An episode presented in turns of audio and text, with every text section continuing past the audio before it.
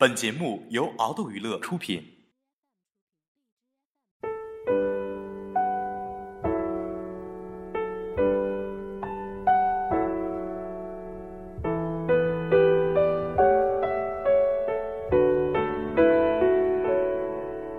在一处莲花的洗手间里，遇到了一个六十多岁的老太太。她上完厕所没有冲水，便笑眯眯地看着身后长长的队伍向门外走去。他身后一个年轻的女子蹙眉看着用过的厕所，回头嘟囔了一句：“真没素质。”而那老太太大约是耳背吧，始终笑眯眯地穿过异样注视着她的人群，一路走出去了。走到门口的洗手台处，他打开水龙头开始洗手。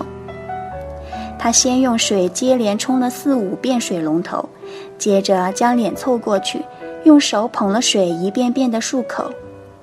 我有些纳闷，不知道他上厕所为何还要漱口。但这样的疑惑还没有消除，他又开始清洗水龙头。这一次洗了至少有十次，然后再一次漱口。洗手，这样的动作持续了大约有十几分钟，直到他身后的人开始抱怨、指责，甚至有人不耐烦地骂出了声来。在洗手间不知道冲洗，爬到水龙头下倒是洁癖起来了，真是神经有毛病。他仿佛不自知，不紧不慢地在镜子里看着后面排队等候洗手的人，脸上依然有着淡淡的微笑。只是这样的微笑，在那时我看来，有了几分让人反感或者同情的感觉。大约又过了几分钟，一个三十岁左右的男人走过来，看见洗手间旁边挤满看老太太洗手的人，即刻红了脸，低着头把还在洗手的老太太拉出了人群。我经过他们身边，无意中听到他压低了声音说。咱们别在这儿让人笑话，行不行？而这个显然是有些轻微神经障碍的母亲，则抬头看着自己的儿子，依然不说话，但神情里却已微微的有些忧伤，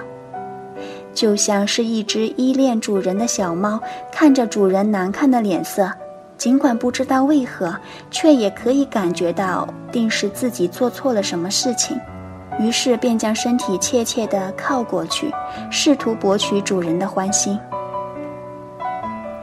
又想起了在学校门口，曾经有一个卖山东煎饼的男人，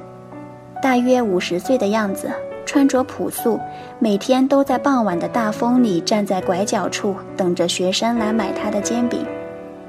我是他的常客，常常和他一起聊天，知道了他有一个儿子。就在附近一所学院读自考的本科，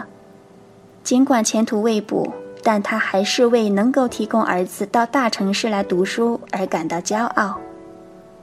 我从他微笑时丛生慈祥的皱纹里知道，这是个会为儿子做一切事情的男人。偶尔我会碰到他的儿子过来，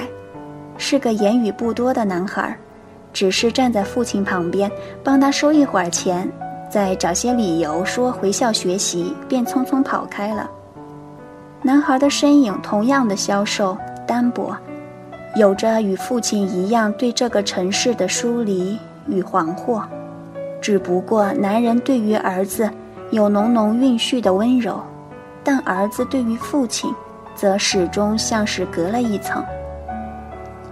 男人的生意并不时时如意，常常就有整顿市容的城管。开着车没收他违章的摊子，几乎每一次，男人都会做一只逃窜的老鼠，推着车子与几个同样摆摊的小贩一起沿着黄昏的马路飞奔。每一次我路过看到，都会觉得难过，想着如果是他的儿子看到父亲这样狼狈逃窜的一幕，不知道会不会像我们路人一样生出心疼呢？又有一次，城管又搞突然袭击，我恰好路过，看见男人手忙脚乱地将东西随便一收，便与几个小贩一起沿街飞奔起来了。但刚跑出去几米，便猛地回头，朝着还在原地站着的儿子喊着：“快回去学习吧，我一会儿就回来。”我以为瘦弱的儿子会追赶上父亲，与他一起承担这样的惊吓，但他却是看着身旁开车追上去的城管，又羞愧地扫了一眼周围观看这一场追逐的路人，很匆忙地掉头走开了。我之后再也没有看到过这个山东男人。听门口卖水果的小贩说，他做煎饼的炉灶与三轮车已经被没收掉了。但他并没有抱怨什么，也没有离开这个城市，而是在儿子学校门口的一家饭店打工，继续为儿子挣学费。常常想，有多少时候，我们像那个智障母亲的儿子，或者这个山东男人的儿子那样，为自己的父母在人前的卑微与掉价而觉得羞耻或者难堪呢？又有多少时候，我们肯给予被人们同情怜悯的他们一双手的温度，或者一抹视线的温柔呢？我们在人前需要面子，需要那些花哨的点缀，可是却常常忘了亲人给予我们的那些难堪，恰恰在很多时候是爱，是最快的发酵粉，只要放入一点。我们彼此的心中，便会有一盆火熊熊的燃烧。